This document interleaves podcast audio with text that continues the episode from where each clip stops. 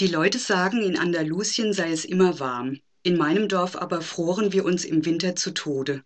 Vor dem Schnee kam der heimtückische Frost. Wenn die Tage noch lang waren, die Mittagssonne noch wärmte und wir nachmittags zum Spielen an den Fluss hinuntergingen, wurde die Luft mit einem Mal klar und schneidend. Und dann pfiff von den Bergen ein feiner, grausamer Wind, so hell wie Glas, der in den Straßen keinen Staub aufwirbelte. An der Schwelle zu einem Abend im Oktober oder November, wenn wir Glück hatten, holte uns der Wind ein, noch ehe wir zu Hause waren und wir wussten, dass die guten Zeiten vorbei waren.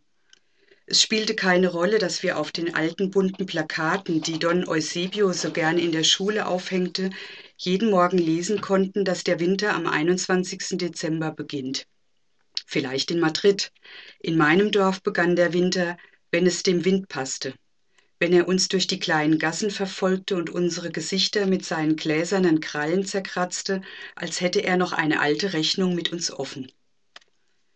So beginnt Der Feind meines Vaters von Almudena Grandes, geschildert aus der Perspektive des damals neunjährigen Antonino, Sohn eines Guardia-Zivilpolizisten, der mit seinen Eltern und Geschwistern in der Kaserne wohnt.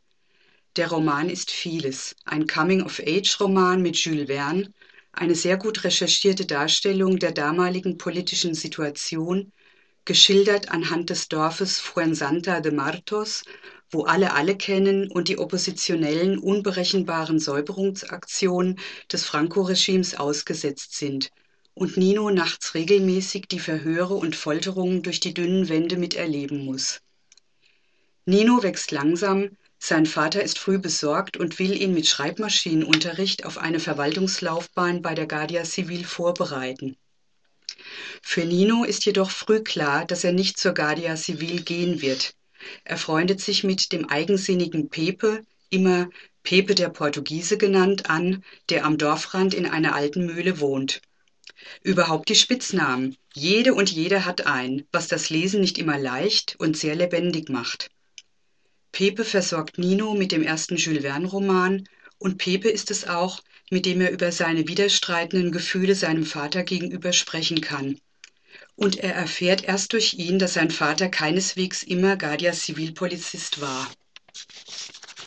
Auch darum geht es, darum, dass der vordergründig Gute vielleicht nicht nur gut und der Gefürchtete ganz überraschende Seiten offenbart. Als Beispiel sei die kommunistische Unterwanderung der Guardia Civil genannt. Mehr verrate ich nicht. Es geht auch um viele starke Frauen, angefangen mit Mercedes, Ninos Mutter, die klar Stellung bezieht, oder Doña Elena, oder die Rubias, eine Mutter und ihre drei erwachsenen Töchter, die sich selbst versorgen müssen, weil die Männer Söhne auf der Flucht erschossen oder sich dem Widerstand in den Bergen angeschlossen haben. Dazu noch ein Zitat. In Madrid mochte es Menschen geben, die glaubten, der Krieg sei 1939 zu Ende gegangen. In meinem Dorf war es nicht so. Dort flohen die Männer in die Berge, um ihr Leben zu retten, und die Staatsgewalt verfolgte ihre Frauen, wenn sie versuchten, mit dem Verkauf von Lebensmitteln zu überleben, Espatogras im Wald sammelten, um es zu Streifen zu flechten, Pleiter genannt, und sogar wenn sie auf der Landstraße wilden Spargel verkauften. Diesen Frauen war alles verboten. Was immer sie taten, war illegal, verstieß gegen das Gesetz. Dass ihre Kinder überlebten, kam einem Wunder gleich. So war es in meinem Dorf, in dem man jede Nacht hinterrücks erschossen werden konnte, weil man einem Kind, seinem Vater, seinem Bruder etwas zu essen gegeben hatte. Das allein genügte, um Mord zu rechtfertigen, das machte aus allen gefährliche Banditen und Staatsfeinde, selbst wenn sie nie im Leben eine Waffe in die Hand genommen hatten. Das war das Gesetz, ein ungerechtes, hassenswertes Gesetz, unmenschlich und barbarisch, aber ein anderes gab es nicht und die Angehörigen der Guardia Civil setzten es durch schließlich aber auch etwas Kritik. Leicht unglaubwürdig war für mich das hochentwickelte Reflexionsvermögen eines Neunjährigen. Auch die sehr traditionelle Zuschreibung der Geschlechterrollen hätte es nach meiner Meinung nicht gebraucht. Das Ende des Romans ist mir zu glatt. Nichtsdestotrotz habe ich das Buch sehr gerne gelesen, weil es die Lebenssituation der Menschen sehr genau und in ihren Widersprüchen wahrheitsgetreu schildert.